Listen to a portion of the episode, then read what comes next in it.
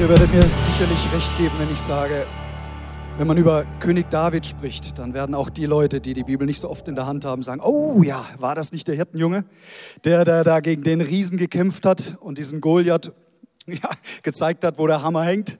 War das nicht dieser Hirtenjunge, der dann aufgestiegen ist zum König, der Lieder geschrieben hat, Psalmen, als Musiker unterwegs? Und stell dir einmal vor, du hättest die Gelegenheit, bei diesem David eingeladen zu werden, ein Gespräch zu führen mit ihm. Und du bist da im Königspalast und sagst, König David, erzähl mal ein bisschen aus deinem Leben. Wäre das nicht total spannend von ihm direkt zu hören? Und vielleicht würde er dir sagen, schau mal, ich lese dir mal einen Psalm vor, den ich selbst geschrieben habe. Und dann werde ich dir etwas über mein Leben erzählen. Und er öffnet die Schriftrolle und äh, liest mal den Psalm 25 nur für dich.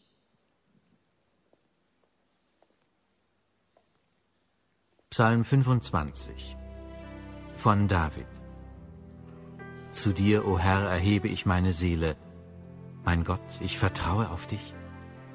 Lass mich nicht zu Schanden werden, dass meine Feinde nicht frohlocken über mich. Gar keiner wird zu Schanden, der auf dich harrt.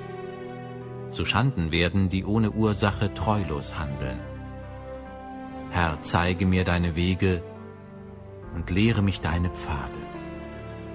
Leite mich in deiner Wahrheit und lehre mich, denn du bist der Gott meines Heils. Auf dich harre ich alle Zeit. Gedenke, o Herr, an deine Barmherzigkeit und an deine Gnade, die von Ewigkeit her sind, Gedenke nicht an die Sünden meiner Jugend und an meine Übertretungen, gedenke aber an mich nach deiner Gnade, um deiner Güte willen, o Herr. Der Herr ist gut und gerecht, darum weist er die Sünder auf den Weg. Er leitet die Elenden in Gerechtigkeit und lehrt die Elenden seinen Weg. Alle Pfade des Herrn sind Gnade und Wahrheit für die, welche seinen Bund und seine Zeugnisse bewahren. Um deines Namens willen, o Herr, vergib meine Schuld, denn sie ist groß. Wer ist der Mann, der den Herrn fürchtet? Er weist ihm den Weg, den er wählen soll. Seine Seele wird im Guten wohnen, und sein Same wird das Land besitzen. Das Geheimnis des Herrn ist für die, welche ihn fürchten, und seinen Bund lässt er sie erkennen. Meine Augen sind stets auf den Herrn gerichtet, denn er wird meine Füße aus dem Netz ziehen. Wende dich zu mir und sei mir gnädig, denn ich bin einsam und elend. Die Ängste meines Herzens haben sich vermehrt. Führe mich heraus aus meinen Nöten.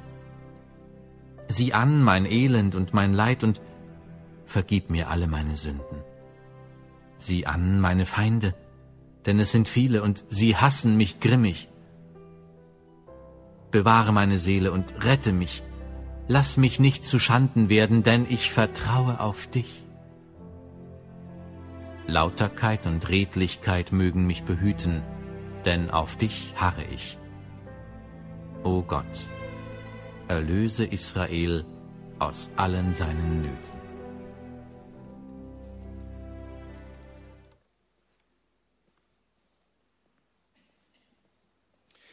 Schau, da sitzt du bei David und der sagt dir, lass uns mal zurückschauen in mein Leben, wie, wie das war. Und dann lass uns aber nicht nur in der Vergangenheit bleiben, sondern auch äh, in die Gegenwart schauen, was wichtig ist, gerade im Alltag, gerade in deinem Hier und deinem Jetzt. Und wir wollen auch nicht vergessen, in die Zukunft unseren Blick zu richten. Weil der kluge Mensch ist der, der alle drei Dinge im Blick hat. Die Vergangenheit, die Gegenwart und die Zukunft. Der Titel dieser Predigtserie lautet König aller Könige und wir haben uns im ersten Teil das Leben des ersten Königs von Israel angeschaut, nämlich von Saul. Wir haben gesehen, wow, mega gut gestartet, aber so gut er gestartet ist, so tief ist er dann am Ende auch gefallen. Kein gutes Ende genommen. Und wenn du das verpasst hast, schau einfach im Internet, ähm, da kannst du den ersten Teil dir anschauen. Der zweite König, den wir betrachten wollen, sein Name ist David und er ist sicherlich den meisten Leuten hier im Raum bekannt, weil kaum eine andere Figur in der Bibel ist so schillernd und vielfältig. Er vereint so ganz unterschiedliche Charaktere in sich und Persönlichkeiten. Er ist Krieger und Liebhaber, er ist Hirte und König, er ist Freund und Poet, er ist Gejagter und Geliebter. All das vereinigt dieser Mann in sich. Und wenn du mal den ersten König Saul und dann auch David in Folge nimmst und dir die beiden Persönlichkeiten anschaust, dann siehst du, die sind gar nicht so verschieden. Mit beiden hatte Gott Großes vor. Beide waren sehr begabt. Beide liebten Musik. Beide wurden zum König über Israel berufen. Beide waren sehr tapfere Krieger und beide taten Gutes. Und beide hatten auch ihre dunklen Schattenseiten. Und Saul war wirklich nicht nur der Schlechte und David nur der Gute. Hm, die Bibel schildert, dass David in seinem Ungehorsam zu Gott mehr Menschen umgebracht hat als Saul. Ähm, Saul hatte eigentlich gar nicht so viel Dreck am Stecken wie David. Und offensichtlich stuft Gott dann doch die Sache anders ein. Und am Ende seines Lebens sagt Saul, Mann, ich, ich erkenne, was für ein Nah ich gewesen bin. 1 Samuel 26, Vers 21. Schon dramatisch, wenn die letzten Worte eines Menschen so aussehen. Ich hatte die Woche mich mit meinem Papa unterhalten und als Pastoren haben wir beide schon erlebt, wie es ist, Menschen zu begleiten in einem Sterbeprozess und wie unterschiedlich das sein kann, wenn Menschen aus dem Leben gehen. Die einen mit einer großen Hoffnung auf die Ewigkeit bei Jesus, andere so hoffnungslos und Saul hören wir, hey, was bin ich für ein Narr gewesen, sagt er. Es lohnt sich wirklich, das Leben von David anzuschauen, weil es ja nicht so, ich habe es gerade gesagt, dass er keine Fehler gemacht hat. Er hat sehr wohl Fehler gemacht, aber wie er damit umgegangen ist, und das hat er gerade uns auch gesagt im Psalm 25. Aufgewachsen als ein treuer Sohn und Hirte, ein, er war ein loyaler Untertan, ein erfolgreicher Feldherr, ein mächtiger König. Ja, und wir wissen, ein begnadeter Dichter und Musiker. Selbst tanzen konnte der ausgezeichnet, er hat richtig ein paar gute Moves drauf gehabt. Seine Lieder waren die Nummer eins der damaligen Charts und haben es sogar in die Bibel geschafft. Das wird nicht mal Taylor Swift gelingen. Ich verspreche es euch. David war aber eben auch ein Lügner, ein Mörder und ein Ehebrecher. Umso mehr erstaunt es uns dann, dass Gott ihn dennoch äh, nennt einen Mann nach meinem Herzen. Apostelgeschichte 13, Vers 22. Ich habe David gefunden, den Sohn Isais, einen Mann nach meinem Herzen, der soll meinen ganzen Willen tun. Mal ehrlich, das ist doch äh, unser aller Wunsch. Dass Gott sagt, hey, das ist eine Frau nach meinem Herzen, ein Mann nach meinem Herzen. Lasst uns mit reinnehmen, wie David das sieht, weil ich glaube, er, er würde uns, wenn wir mit ihm im Gespräch sind, sagen, weißt du, das war auch alles nicht so einfach, wenn ich zurückblicke. Vielleicht wird er davon schwärmen, dass er sieben große Brüder hatte. Wir sagen, wow, da war was los im Haus, ich sag's dir. Und wahrscheinlich haben die sich so manches Mal gefeitet. Und dann wird er dir berichten, wie das damals war, als der Prophet Samuel zu ihnen nach Hause gekommen ist, nach Bethlehem. Tausend Jahre bevor der Retter dieser Welt genau dort geboren werden sollte. Und dann wird er sagen, weißt du, da waren alle aufgeregt im Ort. Da kommt Samuel, Legende der Propheten. Und er steuert auf unser Haus zu. Alle waren erstmal in Sorge und haben sich gedacht, wow, kommt er im Frieden oder was für eine Botschaft bringt der Prophet? Und Samuel sagt, hier, ich bin gekommen, um den neuen König zu salben. Papa Isai war, war komplett außer sich und ich glaube, mit stolz geschwellter Brust hat er mal seine Jungs herbeigerufen. Nummer eins bis Nummer sieben. Dummerweise den Kleinen auf dem Feld vergessen. Dann werden die aufgereiht, die Prachtkerle, und Samuel geht durch und schaut jedem tief in die Augen. Beim ersten sagt er, nein, das ist nicht der König, den Gott erwählt hat. Beim zweiten nicht. Er geht die sieben durch. Vielleicht war eine Bedrückung da und dann erinnert man sich, hey, da ist ja noch der kleine David. Der ist da auf dem Feld vergessen worden. Ruft den doch mal. Und tatsächlich, es ist er, den Gott erwählt. Gott sprach zum Propheten, schau, lass dich nicht beeindrucken von den äh, großen Jungs da. Äh, schau nicht so sehr aufs, aufs Äußere, sondern Geh, schau, ich, ich schau aufs Herz. Und dann erwählt er David. Vielleicht wird er dir sagen, das war schon ein Schmerz, dass ähm, man an mich gar nicht gedacht hat. Und vielleicht ging es ja dir auch so in deinem Leben, dass du sagst, oh, meine Geschwister sind eigentlich immer von den Eltern bevorzugt worden. Irgendwie hat man mich vergessen. Oder du sagst, deine, deine Lehrerin hat gar nicht das Potenzial gesehen in dir. Oder ein Lehrer hat sich lustig gemacht, vielleicht auch gemobbt worden in der Schule. Und David wird dir sagen, weißt du, du musst das hinter dir lassen. Wenn du zurückschaust, darf diese Situation keine Bitterkeit in dir auslösen, weil es wird dich schwächen und es wird dich hindern, in deiner Gegenwart und in eine gute Zukunft zu gehen. Vielleicht haben deine Eltern sich ein, einen Jungen gewünscht, aber du bist als Mädel zur Welt gekommen und hast die Ablehnung gespürt. Ablehnung vielleicht am Arbeitsplatz von Vorgesetzten, Leute, die dich nicht hochkommen lassen, die dich abschießen wollen. David wird sagen, du musst Vergebung aussprechen, um ein Leben der Freiheit in Zukunft führen zu können. Und David wird, wird uns sagen, du musst auch die Fehler, die du gemacht hast, die Sünde und die Schuld abgeben an Gott. Es gibt nur einen Weg raus aus, die, aus dieser Niederlage und aus diesen Anklagen des Teufels. Woher weiß David das? Nun, er hat selbst große Fehler gemacht. Da ist er abends auf seinem Palast und schaut rüber und bei ihm kam die Versuchung und die Sünde in Form einer wunderschönen Frau, die am Nachbarhaus oben auf dem Dach gebadet hat. Äh, ich finde es ein reichlich ungewöhnlicher Ort zum Baden und Duschen da oben, aber sei es drum. Und dann geht des Königs Blick rüber zur Nachbarin und er sagt, wow, sehr schöne Frau. Und ja, für den ersten Blick kann ein Mann nichts. Um 9 Uhr gab es von vielen Männern dafür Applaus. für den ersten Mann, äh, für den ersten Blick konnte auch David nichts. Ähm, wie lang der Blick dann dauert, das ist schon nochmal eine andere Sache. Sein Blick blieb dort und dann wurde aus einem Gedanken eine Tat. Er sagte sich, ich treffe mich mit der Frau. Und er lädt sie ein, Candlelight Dinner. Es gab nur ein Riesenproblem. Der hat einen, einen fetten Ehering angehabt. Aber David war das egal. Er lässt sich mit dieser verheirateten Frau ein. Candlelight Dinner, schwupps geht's ab in die Kiste.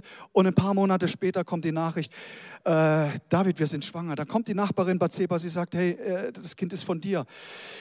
Er sagt sich, oh, ganz sicher, ja, es ist ausgeschlossen, dass es von einem anderen Mann ist. Der eigene Ehemann ist im Krieg weit weg. Ähm, und dann versucht David zu tricksen. Und er wird dir sagen, schau, tricks nicht in deinem Leben. Ähm, überfahr nicht sämtliche Stoppschilder, wie ich es gemacht habe. Er, er geht weiter und weiter. Er lässt dann auch den Ehemann von Bathseba, dieser Nachbarsfrau, umbringen er denkt, er kriegt das irgendwie selbst geregelt und je länger, je mehr entfernt er sich von Gott. Weißt du, jeder von uns hat im Rückblick, wenn wir zurückschauen, schon Fehler gemacht. Ausnahmslos jeder hier im Raum hat schon mal Dinge in seinem Leben falsch gemacht, Dinge getan, die Gott nicht gefallen haben. Und heute ruft Gott uns auf und er sagt, und bring das, was so schwer auf dir lastet, dieses schlechte Gewissen, bring diese Sünde gerade zu mir. Jesus sagt, genau dafür bin ich am Kreuz von Golgatha, bin ich ans Kreuz gegangen, habe ich mein Leben gegeben, damit du frei werden kannst von der Sünde und von der Schuld deiner Vergangenheit. Und David wird dazu rufen, tu es, wie ich es im Psalm 25 gesagt habe, bring die Sünde zu Jesus, zu Gott. Er sagt im siebten Vers, da richtet er sein Gebet an Gott. David sagt, denk nicht mehr an die Sünden meiner Jugend und vergiss meine Vergehen von damals. Denk stattdessen in deiner Gnade an mich. Du bist doch voller Güte. Übrigens aus diesem Vers kommt, stammt der Begriff Jugendsünden. Denk nicht mehr an die Sünden meiner Jugend. Wenn wir unsere Sünden und unsere Schuld zu Gott bringen, dann sagt die Bibel, dann nimmt er es und versenkt es in die tiefsten Tiefen der Meere, wo niemand mehr diese Schuld hervorholen kann. Und wenn Gott nicht mehr an die Sünde deiner Vergangenheit denkt, solltest du es auch nicht tun. das ganze schlechte Gewissen, die Fehler der Vergangenheit. Wir bringen sie zu Gott. David drückt das im Psalm 51 aus. Äh, da bittet er Gott in seiner Zerbrochenheit. Er hat gemerkt, hey, alles ist schiefgelaufen. Das, was, was ich mir vorgenommen habe, ein Mann nach dem Herzen Gottes zu sein, es ist so schiefgegangen. Und dann schreibt er den Psalm 51 und er sagt, erschaffe in mir, o oh Gott, ein reines Herz, erneuere mich und gib mir Beständigkeit. Dieses Wort erschaffen im Grundtext ist das gleiche Wort, das gebraucht wird bei der Schöpfung. Da kreiert Gott durch ein Wort. Er fängt an, diese Erde zu, zu erschaffen. Aus dem Nichts beginnt er mit einer Neuschöpfung. Und genauso ist das mit unserem menschlichen Herz. Nur Gott ist in der Lage, uns, uns von der Sünde der Vergangenheit zu erlösen. Nur Gott ist in der Lage, uns zu befreien vom schlechten Gewissen. Unsere Vergangenheit, dass wir unsere Vergangenheit hinter uns äh, lassen. Nur Gott ist dazu in der Lage. David würde sagen, schau, Versuchungen lauern überall in den unterschiedlichen Bereichen des Lebens. Ob es im Bereich der Finanzen, der Sexualität, des, der Macht ist. David wird ganz nüchtern im Gespräch mit dir und wird dir sagen, sei auf der Hut. Zweitens, ich glaube, dass David uns mit reinnehmen will und sagt, ähm, jetzt in deiner Gegenwart, in deinem Hier und Jetzt, in deinem Alltag. Tapp nicht in die Falle, dass du Böses mit Bösem vergiltst. Gib nicht die Hoffnung auf. Er sagt im Psalm 25, Vers 5, du bist der Gott, bei dem ich Rettung finde. Zu jeder Zeit setze ich meine Hoffnung auf dich. Ist das nicht wunderbar, David, was David hier sagt? Er sagt, ich setze meine Hoffnung auf dich. Und er ruft uns zu, hör nie auf zu kämpfen. Weil unser Alltag, der ist nun mal mit Kämpfen besetzt. Da gibt es Herausforderungen. Er wird dir sagen, wenn dein Goliath auf dich zukommt, dann verkriech dich nicht. Versteck dich nicht, sondern stell dich dem mutig. Ich bin an deiner Seite. So wie David, der gesagt hat, hey, da kommt dieser Riese Goliath, der verspottet meinen Gott. Aber mein Gott, der in mir ist, ist stärker als dieser Riese. Und er nimmt einen Stein und er fällt den Goliath. Ich weiß nicht, was dein aktueller Goliath ist in deinem Alltag. Vielleicht ist es deine finanzielle Situation, im Bereich deiner Familie, in den Beziehungen, in der Gesundheit. In unserer Gesellschaft erlebe ich, dass es Menschen gibt, die sind der Meinung, sie sind so gut abgesichert, so gut versichert, dass da schon nichts passieren kann. Hey, das Leben ist viel komplizierter, als dass du es mit einer Versicherung komplett abdecken kannst. Gott sagt dir, und wenn es Herausforderungen gibt, ich bin an deiner Seite. Psalm 23 schon mal gehört. König David. Er sagt, und wenn es durchs Tal des Todesschatten geht, so ist dennoch der gute Hirte bei mir. Sein Stecken und sein Stab, sie trösten, sie leiten und sie führen mich hindurch, durch die Versuchung, durch die Herausforderung, durch den Kampf. Höre, wenn es gerade schwer ist in deinem Alltag, wenn du gerade angegriffen bist, hey, Gott ruft dir zu und sagt, ich lass dich nicht fallen, mein Kind, ich halte dich fest. Nichts, was da kommt, ist zu groß für mich. Das sagt unser allmächtiger Gott zu jedem Einzelnen hier in diesem Raum.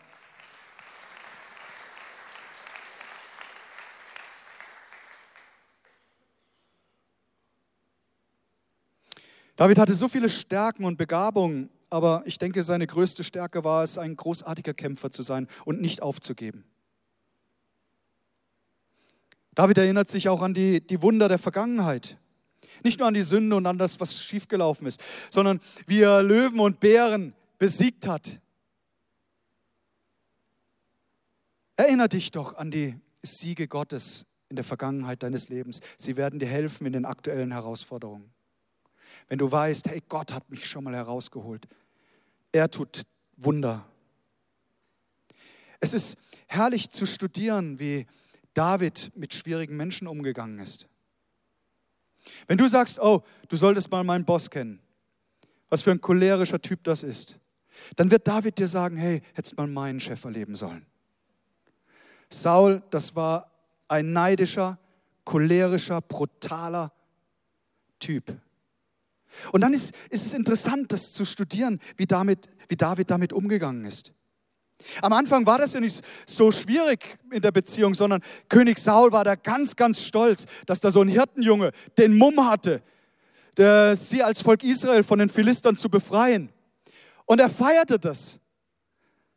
Und dann ziehen sie gemeinsam in den Krieg. Und wenn sie nach Hause gekommen sind, dann sagt die Bibel, dann waren die Frauen da und es heißt, sie sangen und tanzten, schlugen die Tambourine, empfingen die Sieger mit Jubel und Musik. Nichts tut Männern so gut, wenn, wie wenn die Frauen sie als Sieger begrüßen. Ja, kluge Frauen wissen das. Das Problem war, da singen die Frauen und ähm, der erste Vers des Songs hat Saul sicherlich gut gefallen, weil sie haben, sie haben gesungen, Saul hat tausend Mann erschlagen. Und soweit war für ihn, glaube ich, die Geschichte okay, wenn da das Lied nicht weitergegangen wäre, weil die Frauen sagen, David aber 10.000. Was denkst du, wem das Lied besser gefallen hat? Das ist so, wie wenn die Mitarbeiter einer Firma sagen, oh, unser Chef ist schon ganz okay. Ey, aber unser Abteilungsleiter, der ist mal richtig Bombe. Lass das bloß nicht den Chef mitkriegen. Saul hat es mitgekriegt und da geht das alles los. Er wird zornig auf David, schlicht und einfach aus Eifersucht. Und jede Wette, du brauchst nur einen kurzen Moment nachdenken, dir fällt eine Person ein, die dir gerade das Leben schwer macht. Vielleicht auch aus Eifersucht. Und was tut David? Das ist so interessant. Er bleibt freundlich. Und wenn du gerade herausgefordert bist mit schwierigen Menschen, weißt du, was total entwaffnend ist? Freundlichkeit und Höflichkeit. Hass wird, wird weiteren Hass steigern, nur durchbrochen durch Liebe. Das hat David kapiert. Selbst als Saul in seiner Depression und in seinem Zorn mit einem Speer nach ihm wirft. Das war ein Mordanschlag auf David. Und was tut er? Er wendet sich einfach ab und der Speer fliegt vorbei. So wie ein Torero.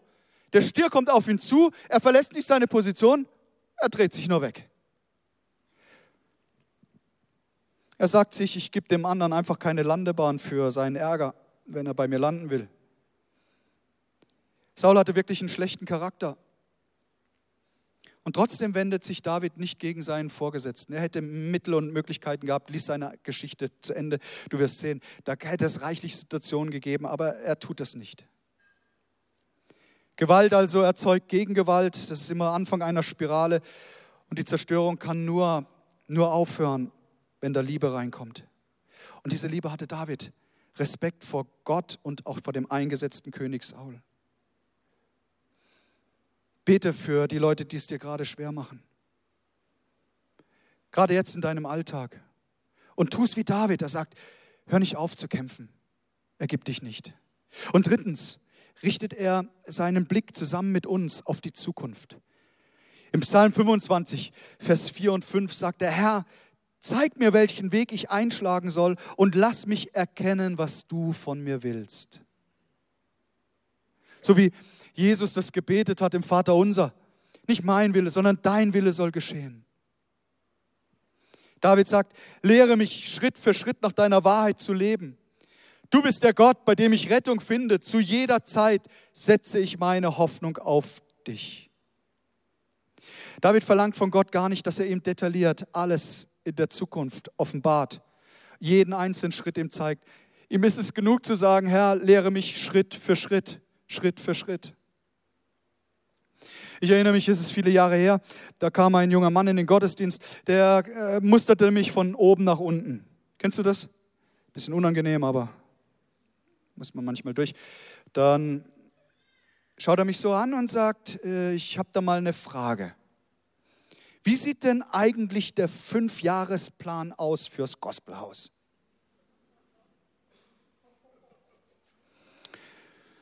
Ähm, ja, in Zeiten von Corona bist du froh, wenn du die nächste Woche irgendwie gottesdiensttechnisch über die Bühne kriegst. Ich habe ihm dann gesagt, ähm, tut mir leid, ich habe so einen detaillierten Plan gar nicht. Ähm, offenbar hat ihm die Antwort gar nicht gefallen, weil er kam dann auch nicht wieder, hat sich vielleicht eine andere Kirche mit vielen Jahresplänen gesucht. Wisst ihr, ich möchte dich einladen, dass du sagst, ich vertraue Gott Schritt für Schritt. Und ich lasse es sogar zu, dass Gott mal einen Strich macht durch meine eigene Rechnung, durch meine eigenen Pläne, die ich mir selber also so aufgebaut habe. Und ich bete es, wie David es uns zuruft und er sagt, zeig mir, welchen Weg ich einschlagen soll. Lass mich erkennen, Gott, was du von mir willst. Was, was wir selbst wollen, das fällt uns schnell ein. Aber zu sagen, Gott, was ist denn eigentlich dein Wille?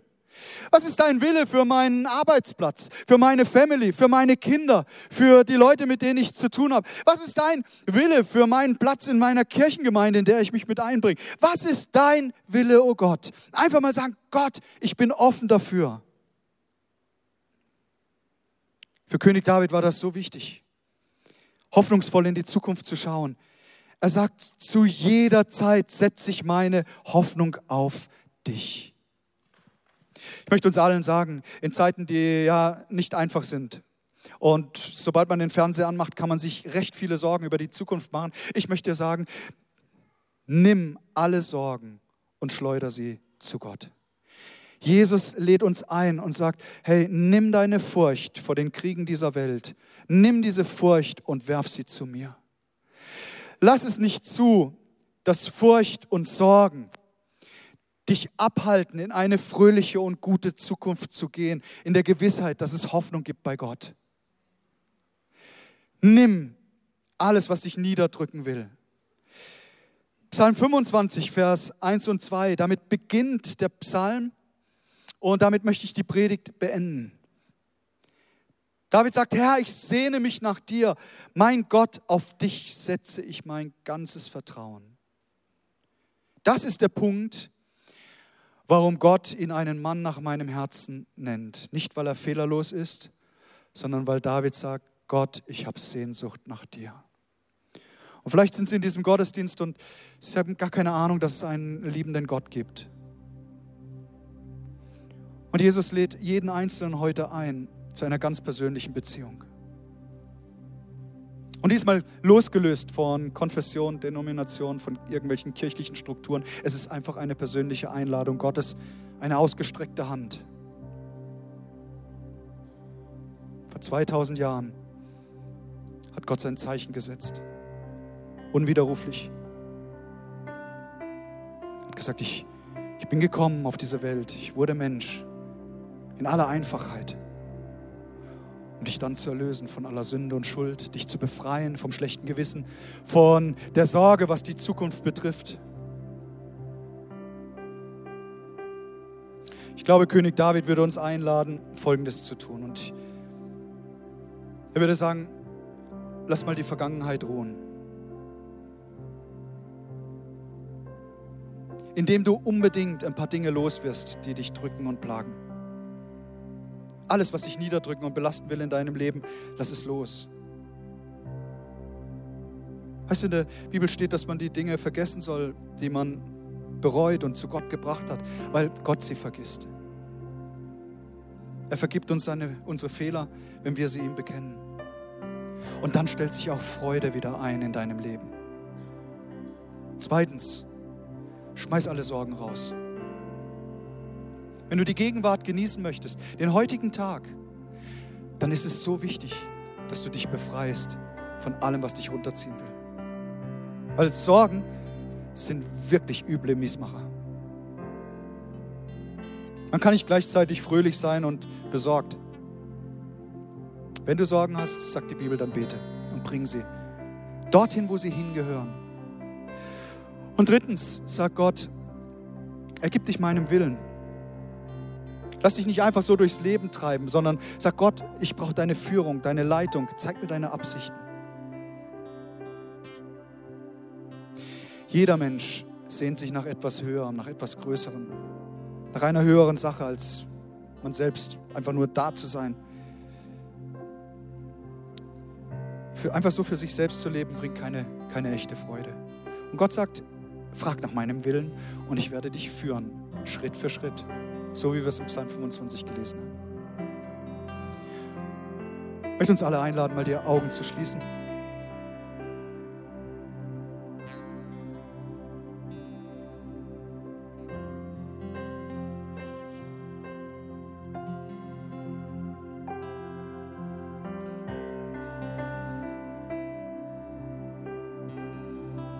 Wenn du heute Morgen hier bist und sagst, es quälen mich wirklich Dinge der Vergangenheit, ich brauche Vergebung für Fehler, die ich gemacht habe. Und wenn du verstanden hast, da gibt es einen Ort, eine Möglichkeit, diese Sünde zu entsorgen, und zwar bei Jesus, dann lade ich dich ein, doch ihm ein Zeichen zu geben, indem du ganz bewusst deine Hand dem Himmel entgegenstreckst, sagst, Gott, ich bringe dir jetzt die Fehler, die Sünde, das schlechte Gewissen, das, was mich runterziehen will, ich bringe es jetzt an den Ort, wo es hingehört. Also Gott sieht die Hände hier im ganzen Raum und er weiß um jede Situation, er weiß, was dahinter steht und er sagt dir, weißt du was, mein Kind, ich liebe dich so sehr. All deine Schuld soll vergeben sein.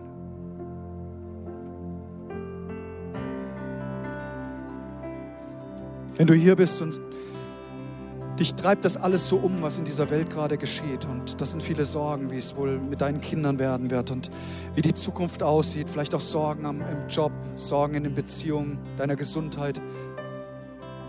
Dann lade ich dich ebenfalls ein, ein Zeichen zu setzen und bewusst jetzt diese Sorgen zu nehmen, indem du deine Hand dem Himmel entgegenstreckst und sagst ganz bewusst, Gott, bringe ich dir jetzt jede Sorge. Und wieder, Gott sieht ja jeden Einzelnen, jede Situation. Hinter jeder ausgestreckten Hand die Geschichte. Und er sagt dir, hör mein Kind, ich werde mich darum kümmern. Ich lasse dich nicht allein. Und du darfst berechtigt weiterhin Hoffnung haben in deinem Leben.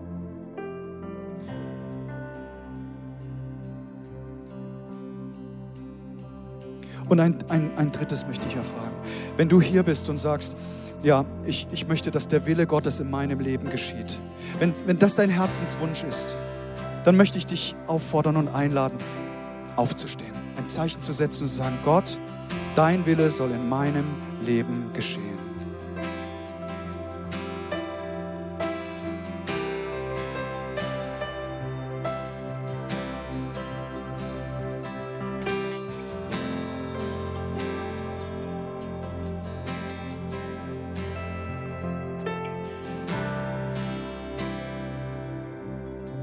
Lasst uns doch ein Gebet gemeinsam sprechen, das genau diese Punkte zum Ausdruck bringt. Und wenn du das möchtest, ich würde mich freuen, wenn wir zusammen laut beten. Herr Jesus Christus, du siehst die Fehler meiner Vergangenheit.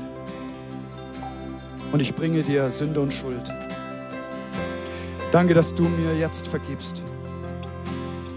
Dass du mein Leben reinigst. Ich ohne schlechten Gewissen in die Zukunft gehen kann. Danke, dass du dich um mich sorgst.